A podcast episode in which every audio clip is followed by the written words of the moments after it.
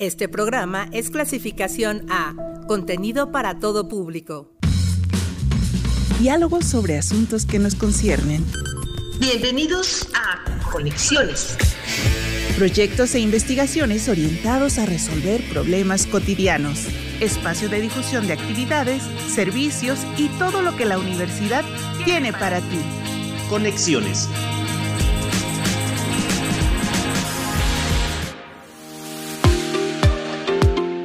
Muy buenas tardes, es un gusto encontrarnos de nueva cuenta en este espacio. Gracias por permanecer en la frecuencia de la Universidad Autónoma del Estado de México. En esta ocasión agradezco el apoyo de Néstor Gutiérrez en el control técnico y en los micrófonos Marlene Núñez Peñaflor les da la bienvenida a esta emisión grabada de Conexiones. Saludo en cabina a mis compañeros Sofía Peralta, operadora de control técnico en turno, y a Oscar Bermúdez, quien está a cargo de la continuidad. Su participación es esencial en este espacio, por ello les ofrecemos nuestras vías de comunicación para que interactúen con nosotros y hagamos juntos este programa. 722-270-5991 es el teléfono en cabina y 722-649-7247 el número WhatsApp. Hace 12 años, la Asamblea General de las Naciones Unidas declaró el 2011 como el Año Internacional de la Química, bajo los objetivos de aumentar la concientización y comprensión en relación a cómo la química responde a las necesidades mundiales, promover el interés de los jóvenes en torno a la química y finalmente celebrar las contribuciones realizadas por las mujeres en este campo. Gracias al trabajo de los especialistas en este campo, hoy día contamos con descubrimientos e innovaciones en materia materia de salud, alimentación, medio ambiente y muchos otros ámbitos más. Es por ello que en la emisión de hoy tenemos el privilegio de charlar con un destacado universitario egresado de nuestra universidad y que actualmente se desempeña como director del Instituto de Química de la Universidad Nacional Autónoma de México. Se trata del doctor Luis Demetrio Miranda Gutiérrez, a quien le agradezco esta oportunidad de aceptar esta conversación con el auditorio de Uniradio. Sea usted bienvenido, doctor.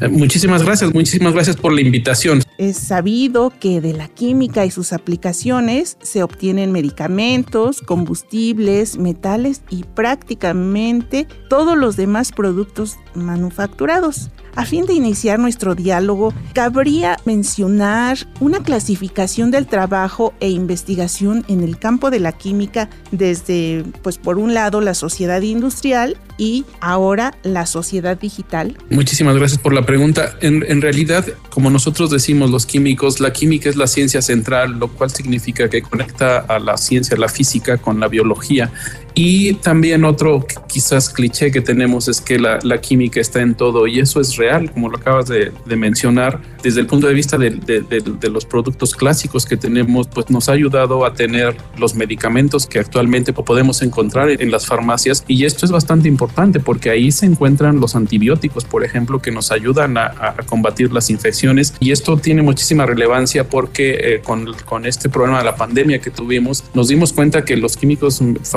farmacéuticos o medicinales, tenemos que poner muchísimos más esfuerzos en la, en la creación de nuevos antivirales, por ejemplo, de antivirales eficientes para las futuras pandemias y no solamente antivirales, como dije, este, eh, antibióticos. Eh, la minería es sin duda una de las ramas más importantes que, que se ha desarrollado en, en, en, los últimos 100 o 150 años y podría seguir hablando mucho de la, la, la, química de la atmósfera, por ejemplo, que ahora tenemos el problema del cambio climático a través de, de análisis químicos y del estudio de, de, cómo funciona nuestra, nuestra atmósfera, pues ahora entendemos bastante bien que eh, hemos ido acumulando gases de invernadero como CO2 o metano y que están provocando estos, estos, estos problemas climáticos. También desde el punto de vista de, de las cosas digitales, pues gracias a, a, las investigaciones de la química, muchos de los, de los avances han sido este, eh, llevados a cabo porque, eh, eh, por ejemplo, se han reducido o se han ido miniaturizando los, los transistores. Entonces, eso ha permitido que tengamos productos eh, digitales mucho más pequeños y mucho más eficientes. Ahora está, este, se está estudiando todo esto de la inteligencia artificial que em, dentro de la química también es una herramienta bastante importante para nosotros porque nos está ayudando a conocer de manera más rápida y más, eh, más eficiente ciertos procesos que podríamos llevar a cabo. A mí me gusta mucho este, eh, hablar de que eh, dentro de la química, dentro del universo que, que, conocemos, dentro de este planeta que habitamos,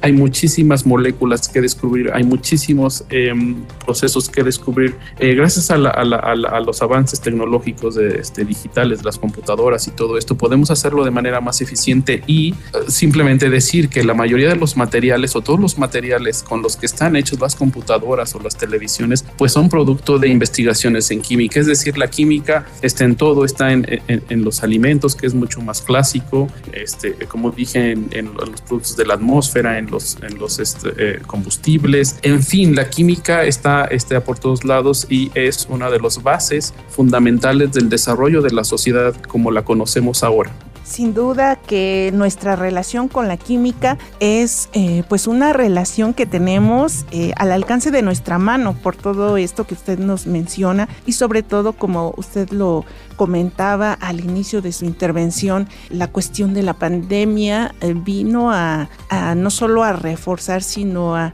agilizar y a centrar el papel que tiene en este caso el campo de la química para poder empezar a resolver esta situación que actualmente aún estamos enfrentando. Sí, definitivamente. Eh, eh, nos dimos cuenta que nuestras herramientas, nuestras, nuestras armas que teníamos contra esos microorganismos que nos, que nos afectan como las, las, bacterias y en este caso los virus, pues son todavía bastante rudimentarias. Y también nos hemos dado cuenta de una cosa bien importante, que a veces habíamos pensado que ya teníamos antivirales eficientes, ya teníamos alguno por ahí, ya teníamos, eh, tenemos antibióticos también que, que, funcionan para las bacterias, también bastante eficientes, pero ya nos, ya nos nos dimos cuenta y de alguna manera lo podíamos intuir desde antes que eh, dado que estos eh, em, organismos están mutando todo el tiempo, entonces nuestras armas que tenemos para combatirlos se van haciendo obsoletas, estos organismos se van haciendo resistentes a estas moléculas, a estos medicamentos que, que, utilizamos para erradicarlos y entonces llega un momento en que ya no, ya no funcionan. Y lo que quiero decir es que esta batalla de la búsqueda de nuevos antivirales y antibióticos no se va a terminar probablemente nunca durante la historia, durante nuestra historia, porque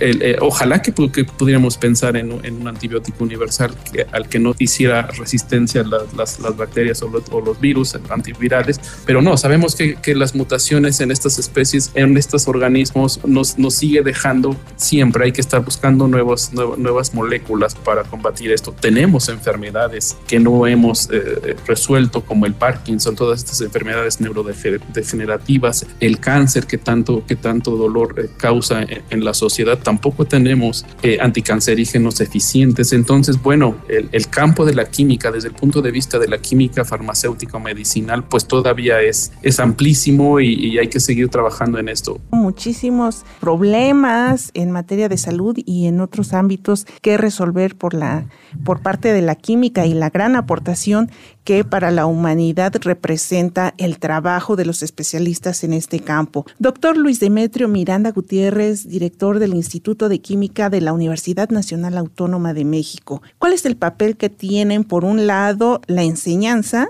y por el otro, la apreciación social de la química en el abordaje de problemas como los que usted ya nos comentaba, el cambio climático, los alimentos y energía. ¿Qué opinión tiene usted acerca de esto? Sintiendo bien la pregunta, yo creo que desde el punto de vista de la enseñanza, hablando de la enseñanza en su término más amplio, no solamente de la enseñanza de la química, yo creo que debemos de poner un mayor esfuerzo en, todo este sistema educativo en difundir más ampliamente todos estos este, conceptos de la sostenibilidad de, la actividad humana en nuestro planeta. ¿Qué significa esto? Que tenemos que, eh, desde que somos pequeños o desde que son pequeños los niños, hay que infundirles esta, esta filosofía de, tener conciencia de que cada una de nuestras, de, nuestras actividades tienen, aunque sea poquito y a veces mucho, un efecto directo en el medio ambiente y que de una o de otra manera lo estamos afectando y que de una o de otra manera, tarde o temprano, se, se, va a repercutir. Como dije, es, una filosofía es una manera de pensar, es una manera de, ver las cosas. Si tenemos conciencia de eso, entonces eh, la sociedad va, va, va, a ir hacia un camino mucho más, este, digamos, sostenible porque eh, va, va, a evitar eh, desperdiciar, va a evitar comprar lo que no es, lo que no es necesario. Una de, de, las, de las cosas fundamentales que, que, tenemos que entender es que todos estos problemas que tenemos con del cambio climático y de la contaminación que hemos hecho a, nuestros este, acuíferos y a nuestros mares y a, nuestros suelos es porque cada vez somos más y cada uno de nosotros requiere ciertas, ciertas este, cosas para, para vivir, alimento, eh, muchas eh, cosas que a veces no son necesarias y tenemos conciencia de eso. Y yo creo que desde el punto de, vista, como dije, desde la enseñanza, desde que somos eh, niños, yo creo que se debe de hacer un, un esfuerzo mucho mayor para infundir todas esta, estas ideas. Desde el punto de vista de la, de, la química ya en, eh, específicamente, pues podemos hablar, de tratar de evitar la contaminación a través de todos estos polímeros, las bolsas este, que no son reciclables, todo este tipo de cosas. La química está haciendo, intentando desarrollar materiales que sean biodegradables, que sean completamente reusables y también no solamente este, para el uso de, materiales en el futuro, también tenemos que resolver el problema que ya tenemos con los plásticos que ya están. Hay que buscar qué hacemos con ellos, hay que buscar maneras, procesos de degradación y también allí hay un amplísimo campo de investigación. Hay una de las cosas bien importantes desde el punto de vista de la sociedad. A veces quizás eh, satanizamos un poco a la química desde el punto de vista de que se dice que la química es o la industria química es la que ha contaminado al mundo. Efectivamente, eh, eh, muchas de las de, los procesos de contaminación provienen de procesos químicos. Es el exceso de, del uso de ciertos productos que es lo que ha hecho que, contaminemos a nuestro planeta. Pero así como podemos decir que, la química ha contaminado a, nuestro planeta, también tenemos que decir y tenemos que tener la conciencia y saber que la ciencia química es la única que puede resolver el problema, porque ahora entonces ya estamos desarrollando nuevos procesos cada vez más sustentables, evitando el uso de disolventes, evitando el uso este, excesivo de ciertos productos, de ciertos metales. Desafortunadamente aprendimos, si podemos decirlo a la mala, pero ahora lo, está, lo estamos resolviendo y dentro del ámbito de la investigación química se hacen esfuerzos importantísimos en todo el mundo para ver cómo descontaminamos eh, lo que hemos contaminado, ver cómo quitamos el CO2 de la atmósfera, que, que es uno de los gases de, invernadero más, más importantes, cómo lo reducimos a materiales en los cuales los podamos reusar, cómo evitamos el, el, el, este, la producción de, de, este, de metano, en, aunque es un poco difícil porque se proviene de las, de las granjas, que cada vez este, consumimos más carne. Entonces, como dije hace rato, una de, los, de las cosas más importantes que hay que hacer es que tenemos que tener conciencia y tratar de evitar el desperdicio de muchas cosas. En términos de energía, por ejemplo, hemos estado en los últimos 100 años utilizando básicamente petróleo o los derivados del petróleo para, para generar la, la energía que necesitamos. Ahora ya nos dimos cuenta que es súper contaminante esto y desde el punto de vista de química eh, se ha desarrollado las, las, las, celdas solares, es decir, aprovechar la energía que nos da el sol para hacer, para tener electricidad, por ejemplo. Quizás uno se podría imaginar que en el futuro el coche ya no, ya no va a ser necesario que le pongamos gasolina, que ni siquiera lo tengamos que conectar a una fuente de electricidad, quizás con, con toda la, la carrocería pintada o con ciertas eh, celdas solares en toda la carrocería sería capaz de, de moverse con, con, luz solar. Quizás esa es, es una, una, imagen que yo tengo. En la casa, por ejemplo, el, los techos, las paredes y todo el, todo el sistema del, de la infraestructura podría estar este, eh, compuesta también de, de, pequeñas celdas solares que hagan que, que, la casa funcione. Uno de los problemas que tenemos, siempre van a decir, es que cuando no haya sol, entonces no funciona, pero entonces necesitamos nuevas maneras de, de almacenar esa energía que nos da, que nos da el sol en, durante el día para poderlo utilizar en la noche. También allí hay un campo de investigación impresionante dentro de, de la química de materiales, de nuevas baterías y de nuevas formas de, este, em, de, almacenar la energía. Entonces, como ven, pues es súper importante la química atmosférica, pues estamos tratando de entender cómo, cómo se, se comportan el CO2, cómo se comportan ciertas, este, em, ciertos, ciertos materiales, ciertas moléculas que ya están en, el, en la atmósfera. Un ejemplo de cómo la, la química de la atmósfera eh, ayudó a resolver uno de los problemas fundamentales que tuvimos a mediados del siglo pasado, que era, que era el, agujero de ozono en la atmósfera, por todos los estudios que hizo el, doctor este, eh, Mario Molina y su, el doctor Rowland en aquel tiempo, que sabemos que este es un premio, premio Nobel de ascendencia mexicana, y logramos resolver el problema de, a través de esos estudios y de esos protocolos. Actualmente el agujero de la capa de ozono casi se ha resuelto, entonces eso nos da un poco de esperanza de que si apoyamos este, desde la química todos estos estudios, podemos ir resolviendo también los problemas globales que tenemos. Y aquí cabe subrayar el papel fundamental que tiene la química en los objetivos de desarrollo sostenible donde con todo este panorama que usted nos ha resumido, nos vuelve a, a, subrayar y a destacar el papel que tiene la química en la vida cotidiana. Sí, sí, como dije, la química en la vida cotidiana está en todo, está en nuestros alimentos, en, el azúcar, en la sal, en, los, en los saborizantes que comemos, en la leche procesada que ya tenemos que nos echa a perder, que ya está por ahí deslactosada y descremada y, en todo, pues en, los este, refrigerantes que utilizan, los gases refrigerantes que utiliza nuestro refrigerador, en los materiales que, vestimos, que provienen la mayoría de las veces eh, de polímeros que, que, vienen de derivados del petróleo, los colorantes, que le, ponen, que le ponen a la, a la, ropa o a los, a los alimentos. En fin, puedo pasarme aquí este, diciendo... ¿Cómo fue su acercamiento con este campo eh, del conocimiento y cómo nos puede usted eh, eh, pues resumir algunas de sus primeras investigaciones? pues yo estudié química en la Facultad de Química de la Universidad Autónoma del Estado de México y después vine aquí a la UNAM, al Instituto de Química, a hacer el doctorado bueno, obviamente mi primer acercamiento a la química pues fue desde la secundaria, la, prepa y, y, mucho más en, en la facultad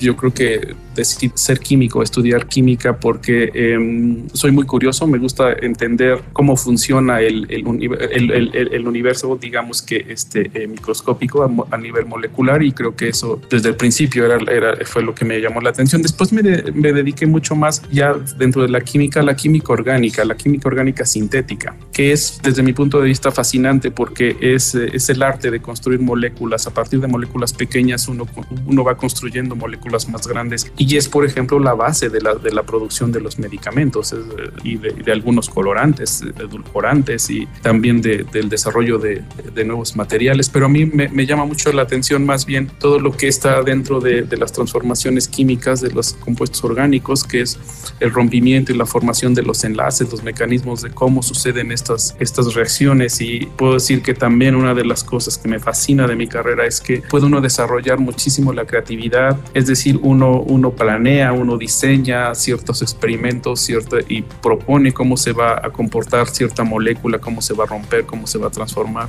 Y lo prueba uno en, en, el laboratorio y cuando funciona es fantástico ver que algo que, que uno diseñó en, en, el papel a nivel este, molecular sucede. Alguna vez hice prácticas en, aquella este, compañía de hace ya muchos años de Syntex y fue donde me enamoré de la química orgánica sintética. Cuando llegué aquí en, mi doctorado empecé a hacer una química que en aquel tiempo no, no, no era muy popular en todo el país. Casi nadie hacía química de radicales libres sintética y creo que este, empezamos a hacer eso por allá en 1994, 95 y con eso empecé mi carrera ya como, como investigador o, por lo menos dentro de la investigación científica y ha sido para mí una carrera muy satisfactoria, pues me, me gusta mucho mi carrera. La química de radicales libres este, es simplemente una manera de fragmentar enlaces cuando decimos radicales libres, que además todo el mundo es, bien interesante porque pienso que casi todos nosotros cotidianamente, aunque no seamos químicos, hemos oído hablar de los radicales libres. Por ahí sí les digo, si alguno de nosotros o de ustedes han, han escuchado hablar de los carbocationes o de los carbocaniones, no va a decir que no, jamás, no, no, nunca han escuchado hablar de eso, pero de los radicales libres sí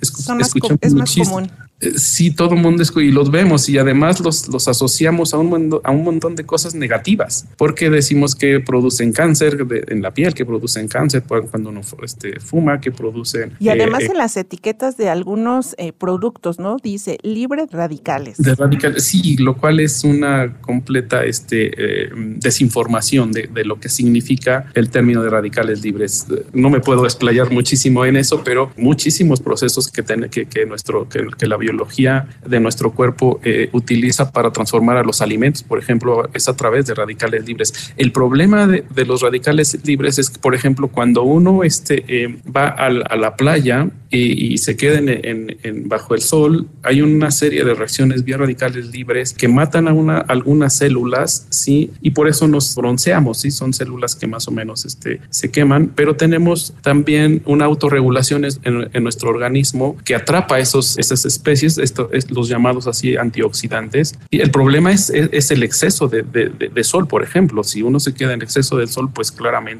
podría este, esos radicales libres descontrolarse y entonces sí hacer cosas, este, eh, digamos que nocivas. Pero los radicales libres eh, son una de las especies más útiles que utiliza la naturaleza para hacer un montón de transformaciones y son muy útiles. Eh, nosotros los utilizamos, por ejemplo, en, en, el laboratorio para hacer transformaciones químicas con valor agregado. Nosotros continuamos en conexiones. Les recuerdo nuestras vías de comunicación para que pues nos hagan llegar sus comentarios. 722-270-5991 es el teléfono en cabina y 722-649-7247 es el número WhatsApp al que esperamos recibir sus comentarios, sus participaciones. También contamos con una página en Facebook. Nos encontrarán con el usuario Conexiones. Seguimos en esta charla con el director del Instituto de Química de la UNAM. Doctor, ¿qué nos puede comentar en torno, siendo usted un especialista con una amplia trayectoria, ¿Qué valor tiene para usted la investigación científica, particularmente desde luego en su campo? Pues este es bien interesante. Yo soy investigador, yo hago investigación científica aquí en, aquí, en la UNAM. De hecho, el Instituto de Química es uno de los centros de investigación en química más importantes de México, es de los más grandes, de los mejor equipados y podría decir que de, la, de, Latinoamérica. En algunas líneas de investigación, por ejemplo, buscamos nuevos anticancerígenos, es decir, sintetizamos moléculas y, y las probamos para, para ver si podrían ser o funcionar como anticancerígenos. En otras líneas de investigación hacemos simplemente desarrollamos metodologías, herramientas sintéticas que no es otra cosa más que herramientas que transforman una molécula en otra y que podrían esas herramientas ser utilizadas en procesos industriales un poco más químicos. Hacemos química de multicomponentes, también sintetizamos productos naturales y qué valor tiene sintetizar productos naturales es que a veces los productos naturales que se extraen de, las plantas, de las hojas, sabemos que este, cuando eh, este, estamos enfermos del estómago, de la garganta, sabemos que por ahí nos recomiendan tómate un té de lo que de, alguna cosa, eso significa que en el té nos estamos tomando ciertas moléculas que son benéficas o que curan el, la, este, la enfermedad que tenemos o el padecimiento que tenemos. Entonces aquí en el Instituto de Química también tenemos un departamento de, productos naturales que lo que hacen es extraer esas moléculas de las hojas de las, de, las plantas o del tallo de las raíces y eh, se obtienen puras y se prueban para ver cuál de ellas es la que tiene eh, la actividad medicinal que observamos en el té. Y de ahí se han descubierto un montón de, productos o de fármacos que después encontramos en, en las farmacias, a veces derivatizadas, a veces no exactamente como vienen de las hojas o simplemente inspiradas en, en esos materiales. El problema que tenemos en, en, la química de los productos naturales es que a veces obtenemos miligramos. Por ahí hay un ejemplo que de, de, uno de los anticancerígenos más importantes que, que actualmente tienen la, la, terapéutica en el cáncer, que es, que es la molécula del taxol por ahí, ese se, extraía de una corteza de unos arbolitos en Canadá, por ejemplo. Sí, pero decíamos, bueno, si queremos utilizar al taxol para curar a, este, a los enfermitos de, cáncer, pues tenemos que arrasar con todo el, el, bosque y ni así vamos a dar abasto a, la producción de estas moléculas. Entonces ahí es cuando entran los químicos sintéticos como nosotros a desarrollar metodologías que nos lleven a partir de materias primas este, eh, abundantes, que nos lleven a esas moléculas mucho, mucho más complejas y de esa manera actualmente se produce, por ahí se produce el taxol. Después se encontró en Europa que unas, las hojas de, una planta que se puede cosechar se podían, se pueden obtener moléculas muy similares a las del taxol y actualmente más o menos de, ahí, se, de, ahí se obtienen, aunque también eh, entraron en, este, en acción algunas reacciones sintéticas para llevar a, esta molécula. Es solamente un ejemplo. Doctor eh, Luis Demetrio Miranda Gutiérrez, Usted recibió en 2010 el reconocimiento a la distinción que eh, otorga la Universidad Nacional para Jóvenes Académicos. En 2015 también fue condecorado en la Cátedra de Investigación Marcos Mushinsky y el Premio Nacional de Química en 2019 que otorga la Sociedad Química de México. ¿Cuál considera usted entre sus mayores logros eh, a lo largo de esta amplísima carrera? Yo creo que los logros, la satisfacción que tiene uno son dos, cosas importantes. Uno, la investigación que uno desarrolla, el valor que tienen las, las, metodologías sintéticas que hemos desarrollado, que se, publican en revistas de nivel internacional, que, circulan este, a, nivel internacional, que después muchos de, de otros colegas, otros grupos de investigación utilizan para hacer otras cosas pues es, es, una satisfacción bien importante todo, todo el cúmulo de, investigaciones que hemos hecho. Pero por otro lado también tengo que decir que una de las satisfacciones son bien importantes, pues es la gente que formamos, porque en, estando en una universidad, en un centro de investigación, eh, además pública, eh, pues eh, mi grupo de investigación siempre está compuesto de alumnos que a veces están desde servicio social y hacen su tesis de licenciatura, su tesis de maestría, su tesis de doctorado y por ahí tenemos estancias de este postdoctorantes y que también nuestros estudiantes después se desarrollen de manera importante en, grupos de investigación en el extranjero, en Alemania, en Estados Unidos, de manera satisfactoria, pues también es, es, es, es un logro no solamente para, para mi grupo de investigación, sino para la universidad en sí, para nuestro país en sí, este, el demostrar que en México podemos hacer investigación de alto nivel. ¿Actualmente tiene proyectos activos con la Universidad Autónoma del Estado de México? Sí, fíjense que este, ya aquí como, como, como director, que, que, no llevo mucho tiempo en, el instituto, el, el, Instituto de Química de la UNAM tiene un centro conjunto, o más bien compartimos un centro conjunto con la Universidad Autónoma del Estado de México, lo cual significa que compartimos un edificio, compartimos equipos, este, en ese centro este, hay académicos investigadores de la UNAM y también hay académicos investigadores de la, de la Facultad de Química o de la Yo creo que este, ese es el, mayor proyecto que, tenemos ahorita, el, seguir impulsando este centro. Nuestro centro ahora es un referente de investigación de una manera de hacer este, eh, colaboraciones a nivel nacional. Me parece que hay por ahí otro centro en, el sur del país compartido entre la, Universidad Nacional y una universidad estatal. Eh, estamos este, con todo el entusiasmo para que este centro siga creciendo, para que este centro siga produciendo eh, este año cumple 15 años, estamos este, celebrando los primeros 15 años del centro. Un mensaje con el cual usted quiera concluir esta charla con el auditorio de Uniradio pues nada más este, quisiera tomar la, oportunidad para puntualizar la importancia que tiene la investigación científica. Yo creo que este, eh, como sociedad tenemos que eh, tener la, conciencia que el desarrollo científico, la investigación científica a través de la historia ha sido uno de los pilares fundamentales para el desarrollo económico de cualquier sociedad. Los alumnos, por ejemplo, se deciden por hacer un doctorado y una carrera en ciencia, podemos ver un futuro brillante para México México a, través de la ciencia, a través del desarrollo de conocimientos, y no simplemente este, importarlos y utilizarlos en nuestro país, sino también desarrollar nosotros este, eh, ciencia, desarrollar tecnología. Y pues también, eh, si, si, me escuchan estudiantes por ahí, este, decirles que se puede hacer una carrera en ciencia en México, una carrera exitosa en México. Soy simplemente hay que hacerlo, hay que decidir hacer la maestría, el doctorado y, y este, y con mucho entusiasmo y con mucho este, eh, trabajo se puede hacer una carrera científica en México y usted es un gran ejemplo. Solo me resta agradecer al doctor Luis Demetrio Miranda Gutiérrez, director del Instituto de Química de la Universidad Nacional Autónoma de México. No, muchísimas gracias por la invitación, por la oportunidad de, hablarle al, auditorio. Es, yo creo que también este, estas actividades son muy importantes y le agradezco muchísimo el espacio. Aquí en estudio de grabación agradezco el trabajo de Néstor Gutiérrez, agradezco también a mis compañeros Sofía Peral, y a Oscar Bermúdez. Agradezco el trabajo de mis compañeros del área de programación por hacer posible la transmisión de este programa y a los micrófonos se despide Marlene Núñez Peñaflor quien les desea una excelente tarde. Muy bien, pues hasta luego, mucho gusto.